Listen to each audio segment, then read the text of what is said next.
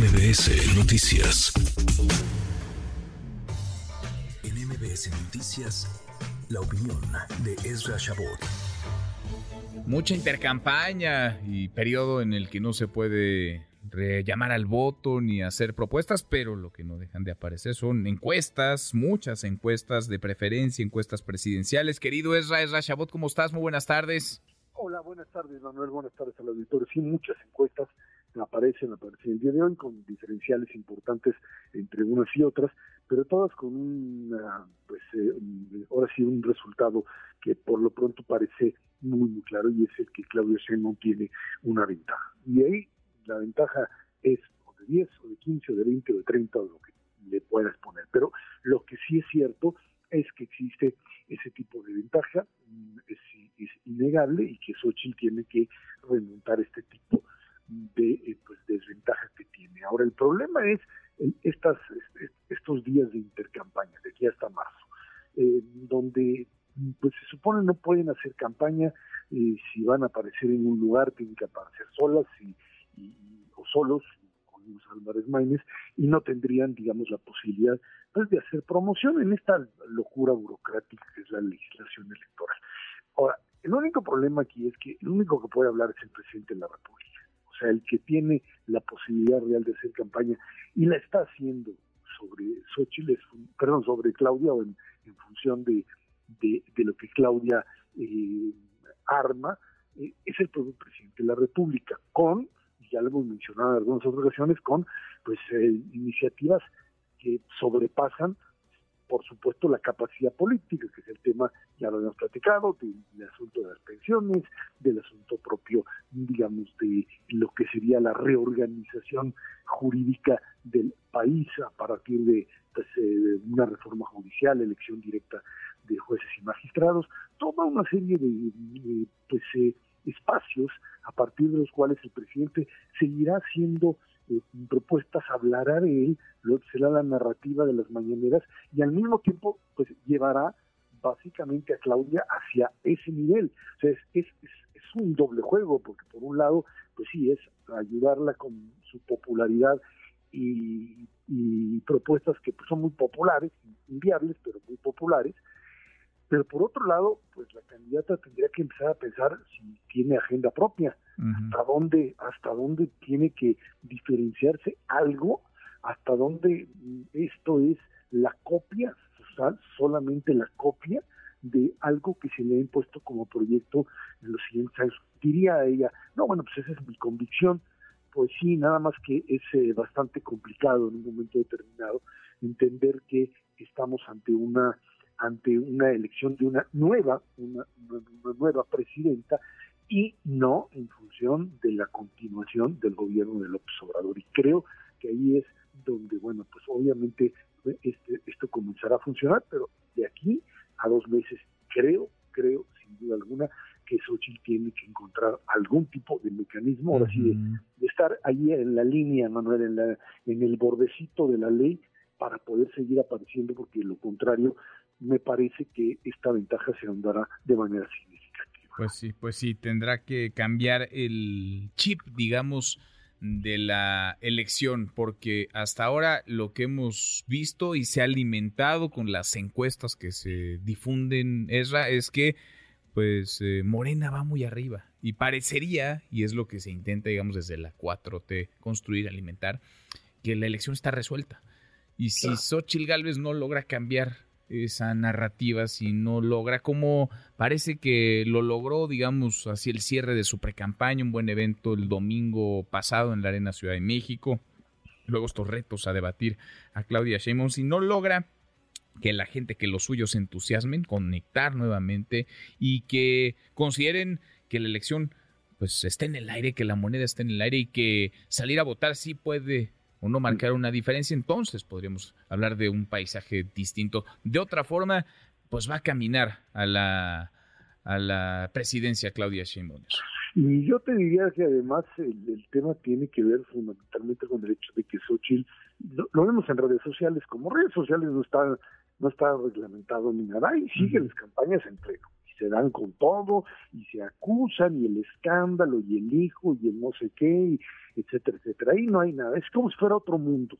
Y esto es algo que también es, es, es, un poco absurdo, ¿no? O sea, no puedes entrar en medios tradicionales o no puedes hacer campaña, pero puedes hacer lo que quieras, porque no hay control alguno dentro de las propias redes sociales.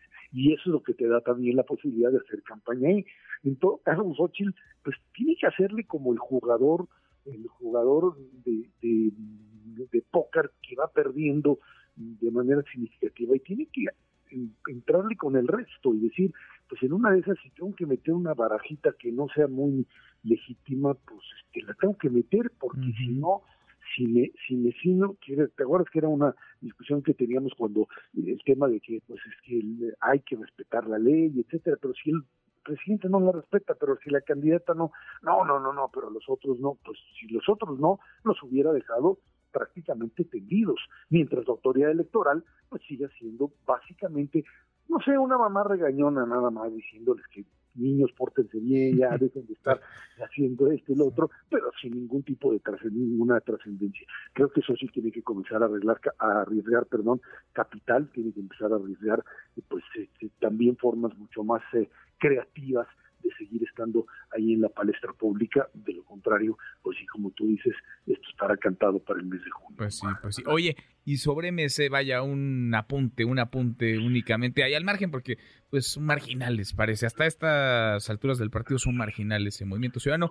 Eh, pone Jorge Álvarez Maínez de coordinadora de campaña Patricia Mercado. Parece que la coordinadora tiene más tamaños que el eh, candidato, ¿es Pues sí, por supuesto, yo la veo así a Patricia Mercado diciendo, bueno, pues esta es la apuesta, son parte de un partido político, ahí terminaron, ahí coincidieron, y bueno, pues a mí me parece que Patricia tendrá que hacer el, trabajo más decoroso para poder simplemente evitar que el partido pierda su registro. Creo que ese va a ser el objetivo. Eh, si eh, como marcan en algunas encuestas tendría un 5 o 6% y lo pueden mantener, creo que sería un gran logro para Patricia Mercado eh, insisto, no es que Jorge Álvarez uh sea un personaje impresentable, no lo es, no lo es, sin duda es alguien que independientemente de haber sido priista, de haber dedicado como casi muchos, no quiero decir todo. Fue, del PRI, fue del PRD, fue de Nueva Alianza un rato y ahora es de Movimiento Ciudadano. Bueno, pues así juega la clase política mexicana, pero digamos que el problema, el problema, el problema básicamente es que uno, no se le conoce, dos, no tienen eh, la capacidad, digamos, de repetir eh, a nivel nacional lo que fueron experiencias en Jalisco y Nuevo León.